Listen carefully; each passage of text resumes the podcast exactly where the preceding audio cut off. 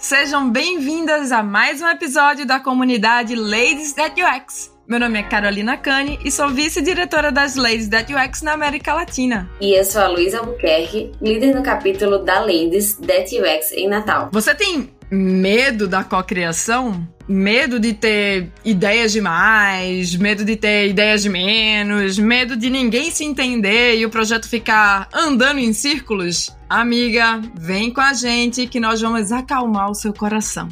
Vamos bater um papo super legal para entender um pouco do design participativo e a importância de envolver o time na fase de co-criação. E para conversar com a gente, temos uma convidada especial, a Sofia Frost. Ela é uma nerd que ama estudar e também ama música, artes, cachorros e pessoas. Claro, é viciada em checar a previsão do tempo, talvez por ser nascida e criada em São Paulo, a terra da garoa. a Sofia é formada em Publicidade e Propaganda pela SA USP e atua na área de UX e Product Design desde 2015 tendo passado por clientes e empresas de diferentes tamanhos e setores. Atualmente está cursando um mestrado em interação humano-computador em Israel. Incrível, né? Vamos começar? Esse episódio foi patrocinado por Deploy, especialistas em recrutamento em UI e UX designers. Ladycast, o podcast recheado de assuntos relacionados a UX. Este podcast é uma iniciativa das Ladies at UX, uma comunidade global, informal e amigável, que busca mais espaço para o público feminino na área de tecnologia. Oi, Sofia, tudo bem? Muito obrigada por aceitar nosso convite. Oi, gente, tudo bem? Eu que agradeço por me convidar, por estar aqui hoje com vocês. Queremos conhecer sua história. Conta pra gente como foi sua jornada até aqui, o que te trouxe nesse caminho. Você tinha algo planejado lá no começo ou se jogou nas oportunidades da vida? Estou curiosa para ouvir sua história e saber como você foi parar em Israel. Então, não, eu não tinha nada muito planejado lá no comecinho, né? Tanto que eu fui fazer faculdade de publicidade e não de design, porque eu nem sabia que a área que a gente trabalha, né, a área de UX existia lá no começo quando a gente tinha que escolher a faculdade. Então eu fui para publicidade, mas aí num estágio, enfim, eu caí de paraquedas num estágio aí que me abriu os olhos para esse mundo maravilhoso e eu fiquei apaixonada. E desde então eu venho né, tentando trilhar aí meu caminho nessa área. E aí, enfim, um dia eu fiquei sabendo desse mestrado, né, desse programa de mestrado específico que eu tô fazendo aqui. Sim, eu sou judia, né, tem toda uma conexão aí, alguns benefícios do governo, incentivos e tal que a gente aproveita, né? Claro. né? E aí eu acabei vindo parar aqui, gente. Foi meio. Eu fui aplicando, eu fui passando no processo do mestrado e tal. E eu vim parar aqui, agora eu tô aqui fazendo esse mestrado em Israel. Ah, obrigada por compartilhar aí a sua trajetória até descobrir o UX e chegar aí no mestrado com a gente. Imagino que muitas ladies que estão nos ouvindo ficaram um pouco curiosas com o título do episódio, né? Por estarem migrando e, em alguns casos, nunca terem tido a chance de participar de algum projeto que envolvesse, né, a fase de ideação, pensando em mais contextos projetuais que podem ser aplicados tanto em serviços como em produtos e etc, etc. Para matar essa curiosidade, queria que você nos contasse um pouquinho da ótica da sua experiência acadêmica e ou profissional, o que você achar que faz mais sentido. O que é que seria o design participativo, né? Ele se difere de outras metodologias de design em quê? O que é que define ele? Bom, então, o nome já dá uma dica, né? Mas design participativo, ele conta justamente com a participação de outros profissionais e outras pessoas que não só os designers, os profissionais de design. E esse é o grande diferencial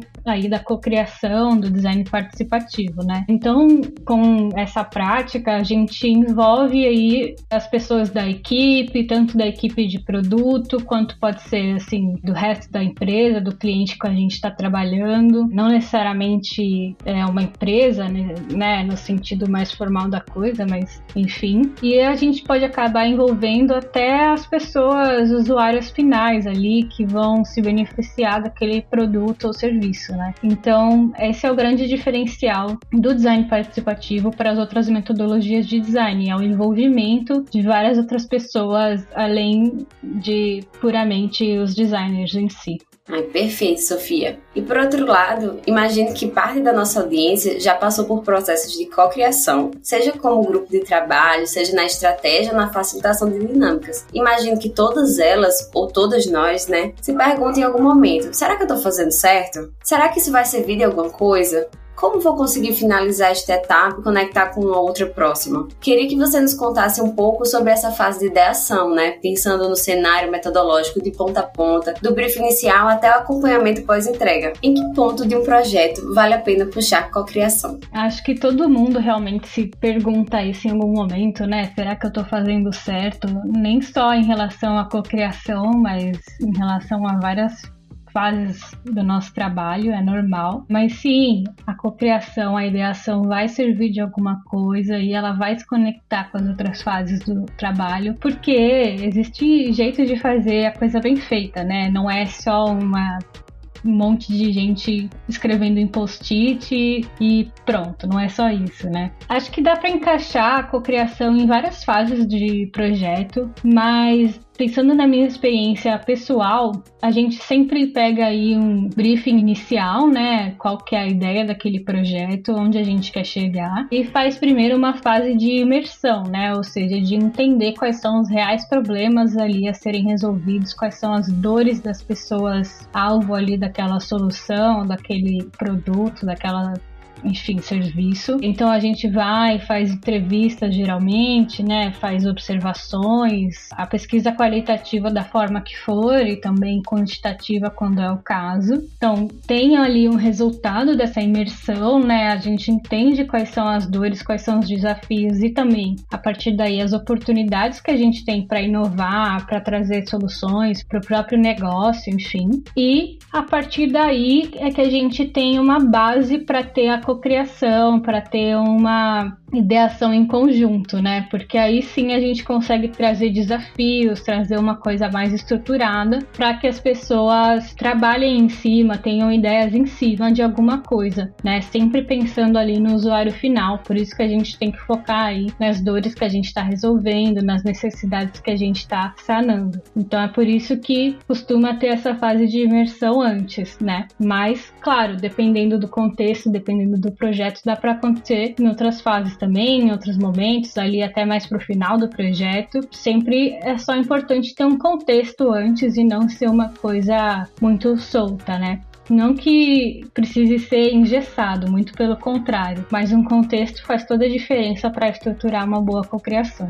Contextualizar, né? O pessoal que vai participar é. aí desse negócio para eles não caírem de paraquedas. Exatamente. Não é magia, né? Agora eu vou fazer uma pergunta, assim, que é de uma coisa que eu particularmente adoro. Que eu sempre faço e mas eu queria que você falasse para as ladies por quê, que é legal, né? Que é uma coisa que todo mundo fala, ah, envolva todo o time no processo. E aí fica parecendo que é uma coisa meio romântica, envolva todo o time no processo. Mas a minha experiência é uma coisa assim que eu gosto muito de fazer e que eu acho que funciona muito, além de integrar a equipe, dar muito contexto para todo mundo que está envolvido, né, para criar aquela solução. E eu queria saber por que é que é realmente importante, né? Envolver todo o time, o time e às vezes até o usuário, né? Nessa parte de co-criação de um projeto. Quem seriam essas pessoas que você acha que são ideais, assim, de envolver nesses momentos? Bom, concordo super com o que você falou, né? Realmente é muito importante, traz muitos ganhos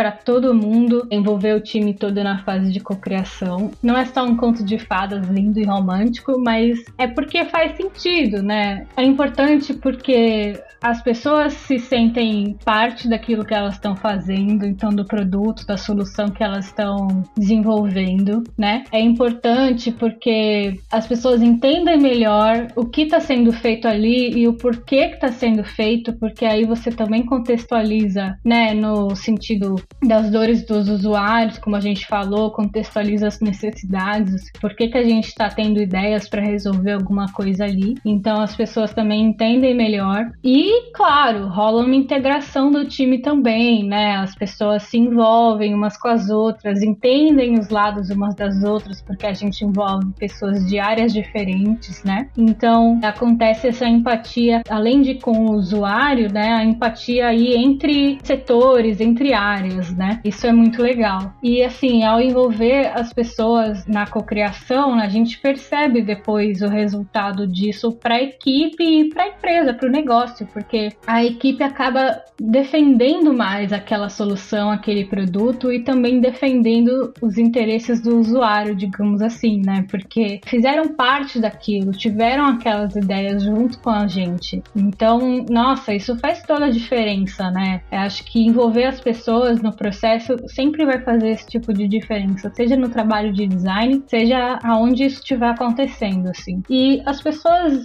ideais para formar esse time, acho que variam um pouco de acordo com, enfim, com o produto, com a solução, com a indústria, claro, sempre depende, né? Mas é muito legal envolver o time de engenharia, os desenvolvedores, pessoal de produto, né? Os gerentes de produto, enfim, pessoal de comunicação, marketing. É sempre legal envolver também, porque eles trazem visões super diferentes pra gente. Pessoal que faz atendimento ao cliente, pessoal que tá numa linha de frente mais ali. Quando tem, né, alguém que lida ali, escuta os usuários de alguma forma, reclamações, dúvidas, etc. É muito legal porque eles trazem essa um pouco dessa voz do usuário também, né? Dependendo, por exemplo, se foram para uma solução de saúde em que tem gente lidando ali com pacientes, por que não trazer também essas enfermeiras, esses médicos, por exemplo, né? Claro, tem que ver se faz sentido, tem que ver se aquilo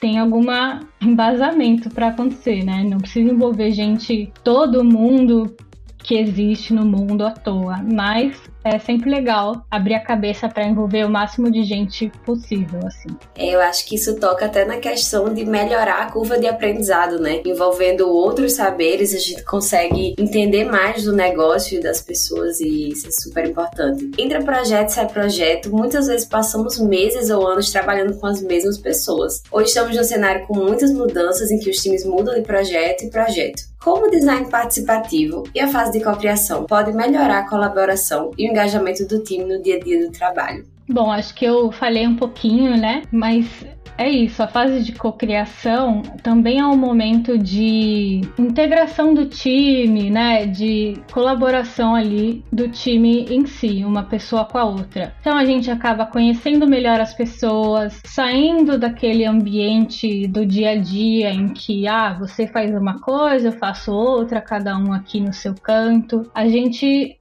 fica todo mundo ali meio que num pé de igualdade também. Isso é muito legal. Então, às vezes, a gente vai trazer gente de cargos mais altos, de hierarquias, e eles vão estar numa mesa de cocriação junto com o assistente, o júnior ali, e tá todo mundo igual. E a gente vai ver que todo mundo tem algo muito legal a colaborar. Então, isso é realmente muito legal para o time ficar engajado, para as pessoas se darem melhores umas com as outras. Também tem a questão de entender o lado do outro, como eu falei, né? Entender as diferentes dores das diferentes áreas. É muito legal para o engajamento do time. Ah, legal isso que você falou, porque eu acho que muitas vezes a ideação acaba se fechando em um time menor, né? Dependendo de escopo, às vezes por questão de cronograma, orçamento. E eu gostei que você falou do time de engenharia, né? Os desenvolvedores, muitas vezes quando a gente envolve eles, eles se engajam para ir atrás de tornar aquilo possível, né? O engajamento deles em buscar uma solução para aquilo é maior. Às vezes é um pouco mais desafiador, mas eles percebem o valor daquela solução, que é um pouquinho mais desafiadora em comparação com aquela outra que seria tecnicamente mais simples, né? Eles entendem porque é que eles vão ter que ralar um pouquinho mais, vai ser um pouco mais suado, vai dar um pouco mais de trabalho e vão lá e fazem, porque eles sabem que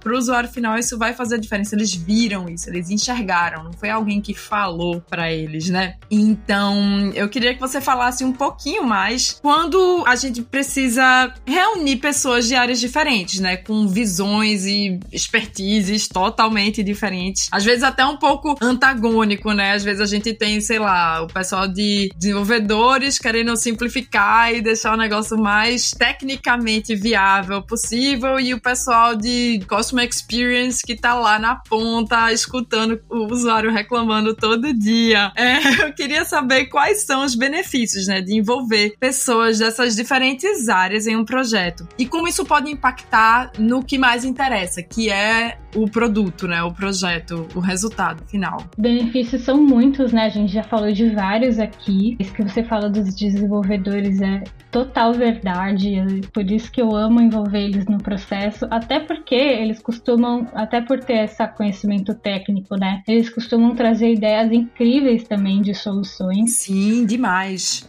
E, enfim, os benefícios de trazer pessoas de áreas diferentes, até antagônicas, como você falou, né? São justamente, acho que um dos maiores benefícios é esse equilíbrio de forças, assim, porque tem alguém mais preocupado com o orçamento, tem alguém mais preocupado com a viabilidade técnica, tem alguém mais preocupado com o usuário, apesar de estar tá todo mundo pensando ali no usuário, entre outros, né? Só, só para dar um exemplo. Então, sim, acaba criando um equilíbrio aí, tudo é meio considerado e tudo acaba sendo envolvido ali naquele processo. Então as ideias acabam sendo boas nesse sentido de ter um equilíbrio de considerar dinheiro, marketing, usuário, de habilidade técnica, negócio, tudo isso. Além de que é muito legal quando a gente vê, por exemplo, áreas que costumam ter mais antagonismo no dia a dia ou que nem se falam, assim, nem conhecem o trabalho uma da outra direito, que acabam conversando e acabam ficando assim, né, surpresas, deslumbradas, porque nem tinham ideia do que acontecia ali, né? Na mesma empresa, às vezes, isso acontece e é, é mágico, assim, é incrível o, o poder disso, assim, é uma simples momento de conversa ali, né, em que tá todo mundo com foco no mesmo objetivo, isso faz coisas incríveis assim para a equipe, para as áreas, para a empresa, para os negócios e claro, para o projeto, né? E como eu falei, acho que ao trazer esse equilíbrio, a qualidade do final do projeto fica muito boa, fica muito legal porque a gente tem ideias de todo tipo ali,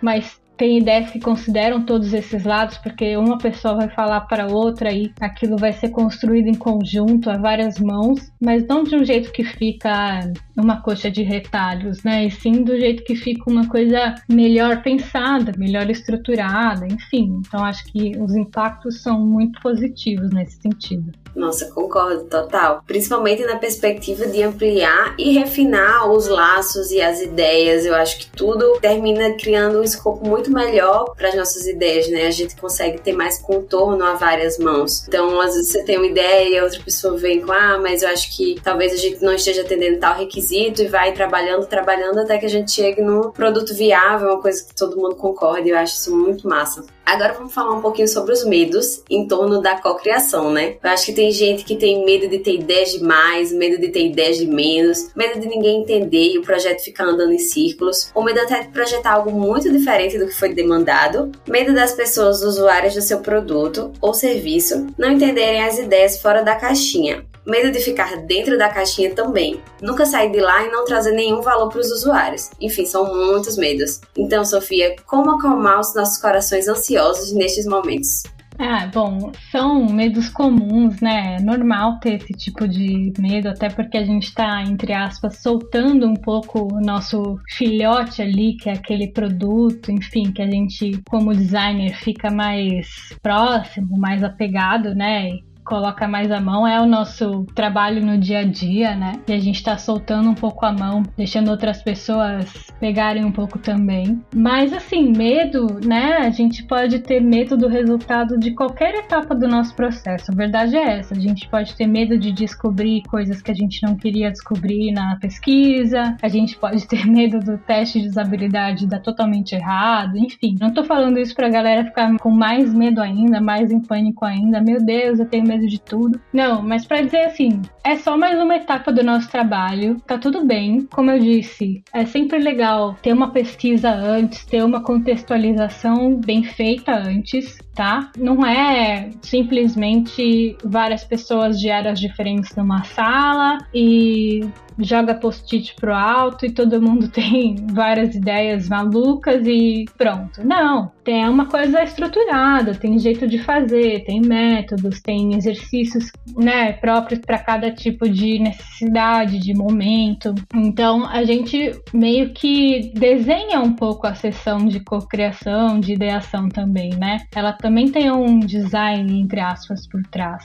Então, assim, não é algo maluco, né? E sim, o ideal é estimular quanto mais ideias melhor, quanto mais ideias fora da caixinha melhor, porque as pessoas costumam até ter dificuldade, né, de sair tanto do padrão, enfim, e a gente acaba levando para lugares mais legais nesse sentido quando a gente estimula esse pensamento mais inovador, digamos assim, né? E acaba pensando em coisas que às vezes, ah, a gente mirou ali na ir para Lua, mas na verdade a gente acaba percebendo que é possível fazer outras coisas que a gente não pensaria de outro jeito, talvez. Acho que a sessão de cocriação tem esse poder também, né? De pensar em coisas que de outra maneira a gente não chegaria lá. E assim, gente, é muito gostoso de fazer cocriação, pelo menos adoro. Tipo, eu me divirto muito. Eu acho que é um momento até mais mais relaxante, assim. E assim, não tendo que ter medo, sério. Tipo, se você contextualizar direitinho, se você lembrar as pessoas do porquê que elas estão ali, e focar nas necessidades dos usuários, não tem muito erro. Vai ser sempre muito legal e alguma coisa de bom vai sair com certeza daquilo, assim. Legal que você falou aí no papel do mediador, né? Da pessoa que tá mediando, contextualizando e orquestrando todo esse processo, né? Fala um pouquinho mais sobre essa preparação que você falou, que essa pessoa tem que ter para poder fazer esse momento da cocriação fluir bem. É verdade, eu não falei com todas as letras, mas sim, né? Tem sempre o mediador. Assim, depend, depende do desenho ali do, da sessão, do workshop. Às vezes tem grupos, então às vezes costuma ter um mediador por grupo, pelo menos, né? Quando a gente se divide em grupos, ou pelo menos um mediador para toda a sessão, ou os dois, né? Uma pessoa que tá meio mestre de cerimônias ali e os mediadores para grupos menores. É isso, essa pessoa mediadora precisa estar tá ali para estimular, né, para tirar o medo das pessoas, porque são pessoas não designers, né, geralmente que estão ali. Então tem medo de falar as ideias, tem medo de falar uma coisa que as pessoas vão achar maluquice, tem medo de falar uma coisa errada. Às vezes tem exercício de desenhar e falar, ai, mas eu não consigo desenhar, eu não sei desenhar. São pessoas que não estão acostumadas com esse tipo de atividade, geralmente né? Então a gente tem que entender isso, ter essa empatia, né? Sempre a empatia do designer tá sempre ali. E estimular as pessoas, mediar também se tem alguém dominando muito, por exemplo, e os outros não tanto, se tem alguém que não tá participando muito, estimular mais quem não tá participando, tentar dar uma podada ali gentil em quem tá dominando demais. Então, nesse sentido, é sempre importante ter a mediação. E, enfim, vai mantendo o equilíbrio ali, vai fazendo o pessoal se soltar mais e ao longo do tempo também vai as coisas vão fluindo. Sofia, e falando um pouquinho sobre ferramentas assim, para a gente utilizar no momento da cocriação. O que é que você costuma usar? O que é que você indica para qual situação assim? Principalmente quando é remoto, né? A gente usa mais ferramentas softwares e afins, a gente usa muito Miro, né? Ou Mura, ou FigJam, enfim, essas ferramentas aí de, de post-its virtuais e quadro branco virtual e tal. E que sim, que essas pessoas não designers, né, que a gente chama, costumam poder ter uma dificuldade, podem não saber usar, podem ter aquele receio também de, de usar uma coisa que não conhecem. Nesse sentido, a gente tem que fazer uma preparação antes também, dependendo de com quem que a gente vai trabalhar ali. A gente faz uma sessão antes, não sempre no mesmo dia, né, mas antes do workshop, da cocriação, para preparar essas pessoas, para mostrar como usa, para familiarizar com a ferramenta, tanto com o Miro da vida, tanto quanto com Zoom, ou Gmail, Google Meet, essas coisas, porque a gente vai usar algumas coisas assim e precisa ter um certo jogo de cintura ali, não precisa dominar totalmente, mas alguma coisa precisa ter uma familiaridade ali para a coisa fluir bem. Então, sim, é, às vezes a gente tem que fazer uma sessão antes de preparo, ensinar, pegar na mão, e é normal, é importante fazer isso. E o mediador no mundo né, remoto, virtual, tem esse papel também de deixar as pessoas mais confortáveis com as ferramentas, inclusive quando elas têm dificuldade, porque vai ter gente que vai ter mais dificuldade, mesmo você tendo ensinado, etc. E às vezes você pega na mão ali e fala: Não, então me fala a sua ideia que eu anoto aqui no post-it e tudo mais, e você ajuda ali na organização para que não se perca o que é mais importante, que é o que está na cabeça das pessoas, a conversa e as ideias ali, né? Muito legal isso que você falou de ter esse cuidado, né, com as pessoas, de garantir que elas vão conseguir usar as ferramentas, né? Porque a gente que é designer, que usa essas coisas todo dia e tá usando sempre, a gente acha que a gente pode achar, cair no erro de achar que todo mundo sabe usar porque é muito fácil, não sei o quê, mas tem gente que não usa, gente. A gente tem que parar, sentar, explicar, às vezes, até pegar na mão mesmo, né? Como a Sofia falou, e ajudar, porque a ideia aqui é incluir todo mundo no processo, né? Co-criação. Então, pegando esse gancho aí, pensando um pouco sobre diversidade, inclusão, acessibilidade, quais são os ganhos e as possibilidades quando a gente envolve pessoas com expertises e habilidades de contextos, né? Às vezes até uma peculiaridade pessoal da pessoa, né? Pode ser super variada. Dá para pensar também no aspecto de negócio, de aumento de lucratividade, de expansão de mercado. Então, assim, a gente garantir que não vai fazer um workshop só com, sei lá, homens brancos, né? a gente tentar mudar a gama de pessoas que vai participar, não só tecnicamente, mas também o perfil dessas pessoas, né? Quais são os ganhos que a gente pode ter do ponto de vista de negócio e mercado dos produtos quando a gente garante essa diversidade nos workshops de cocriação? Primeiro que a gente quando a gente vai pensar, escolher essas pessoas, a gente tem que ter esse cuidado mesmo que você falou, né? De pensar em quem a gente está incluindo ali, tentar não ter só, enfim, homens brancos, né? Aquele padrão básico na sala, né? Seja a sala virtual, seja a sala física. Ter o máximo de diversidade, inclusão e acessibilidade ali. Claro, tem que fazer sentido quem está participando ali, mas sempre dá para ter uma turma mais diversa, mais inclusiva e com experiências de vida diferentes, né? E é isso, as experiências de vida de cada um. Vai ter gente que, se não é deficiente, por exemplo, que tem pessoas na família que conhece, etc., que vai pensar nessas pessoas. Vão ter gente de contextos sociais, econômicos diferentes, né? É, homens, mulheres, enfim, etc. E isso vai fazer toda a diferença nas soluções, nas ideias que a gente vai ter, em como que a gente gente vai pensar nas nossas pessoas usuárias também lá na ponta, né? Até porque no serviço, se a gente está pensando em uma coisa maior, né, ele passa também por outras pessoas, né? Às vezes tem um backstage ali que também usa aquela ferramenta, né? Enfim, então a gente é importante ter esses contextos diversos em todos os sentidos. E eu gosto muito de falar que acessibilidade e inclusão, diversidade são sempre estratégicos para o negócio, são coisas que geram lucro, porque inclui mais pessoas, simplesmente você está incluindo mais mercado consumidor no seu produto, ponto final, né? Com certeza isso gera expansão de mercado, gera aumento de lucro e assim, quando a gente está pensando em fazer um produto que atende uma gama maior, mais diversa de pessoas, a gente está está melhorando ele para todo mundo que vai usar, mesmo para os homens brancos padrão. Até para eles tem benefício quando a gente pensa em todo mundo.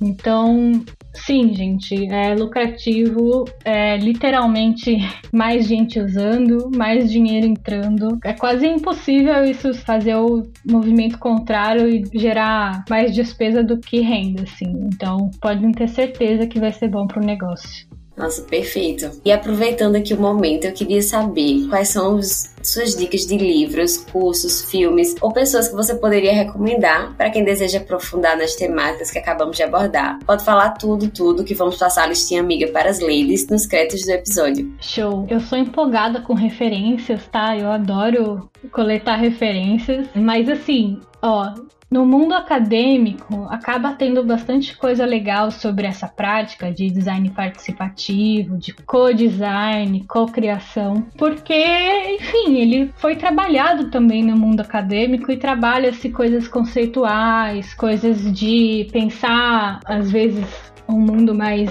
ideal. Então trabalha-se a cocriação nesse sentido também no mundo acadêmico, que tem essa liberdade, né? Então não tenham medo dos artigos acadêmicos, eles não são nenhum bicho de sete cabeças, assim, não se assustem. São designers, são pessoas como a gente que estão escrevendo. Às vezes usam uma linguagem um pouco mais formal, mas é só isso. Então não tenham medo de usar o Google Acadêmico ou o Google Scholar, né, em inglês tanto em inglês quanto em português, tem artigos muito legais. É só procurar ali, enfim, design participativo, co-design, termos assim, e vai ter muita coisa bacana. Inclusive, a gente vai achar ali bastante coisa voltada para, por exemplo, causas sociais, é, sustentabilidade, governo, saúde, ergodesign e até áreas do feminismo relacionadas aí ao design, porque como é uma prática que a gente acabou de falar, né, que tem essa visão da inclusão, de trazer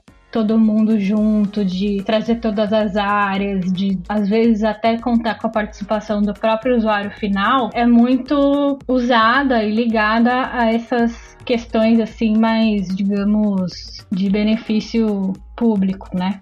É, então isso é bem interessante de ver também. Tem um autor, né, e designer que é muito legal, que é o Victor Papanek, com K, que ele é o autor de um livro famoso que chama Design para o Mundo Real, né? Ele dizia que, enfim, todos os seres humanos são designers por natureza, então ele tem umas visões muito interessantes, assim, vale dar uma olhada. Tem o Tim Brown, que é ele é da IDEO, né, que é aquela consultoria grandona famosa de design, de design thinking. Ele tem um TED Talk legal que chama Designers Think Big, ou seja, designers pensem grande, que TED Talk costuma ter legenda em português, enfim, dá para assistir. E tem um livro que chama Change by Design, que em português fica meio como mudança através do design. Eu não sei se tem esse livro traduzido, mas dizem que é um livro assim, enfim, é tido como um livro importante para essa parte do design participativo e também para outras coisas nesse sentido, então acho que vale dar uma olhada para quem quiser. Falando da IDO, né, que é, enfim, direto ou indiretamente eles também têm bastante material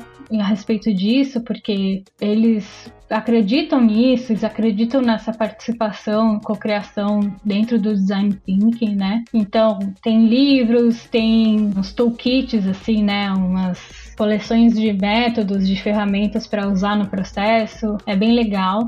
E existem essas caixinhas de métodos, né, de várias empresas também, como a IBM, tem da Service Design Network, que é a rede de design de serviços também, que tem, enfim, exercícios e atividades e ferramentas para essa parte do, da cocriação, mas também para outros momentos do fazer design, que é bem interessante dar uma olhada, assim. Tem o livro que não é exatamente tão diretamente conectada, mas que eu acho que faz todo sentido para pensar sobre isso também, que é o livro do Value Proposition Design, ou Design da Proposta de Valor, né? Que tem em português, tem em inglês, que é publicado pela Strategizer. Eu não sei se é assim que fala, acho que é. É pela Alta Books aqui no Brasil. Ah, é? É, então é. é que... Não é público, tá, gente? Procura proposta de valor que você acha esse livro. Que, enfim, ele fala muito sobre isso, né? Sobre entender as reais dores e necessidades ali ali do usuário, do cliente, e ele convida a fazer esse exercício de trazer todo mundo junto para montar ali, enfim, o mapa de empatia, depois o mapa da proposta de valor e pensar no negócio ligado realmente a quem vai usar, né? Para quem que a gente está resolvendo algum problema. Então eu acho que nesse sentido ele conecta muito, assim. E é, é engraçado, mas Vou falar, gente. As páginas do Wikipedia sobre o tema design participativo, tanto em inglês quanto em português, sintam artigos acadêmicos super legais, assim, livros. Quem tiver muito afim de ler muito sobre, vale dar uma olhada. Tem também um contexto histórico interessante. Tô falando porque eu fui dar aquele Google antes, né, do episódio e eu vi que essas páginas têm um conteúdo legal, apesar de ser Wikipedia. Então vale dar um check também. Acho que tá bom de referência, né, gente? Arrasou!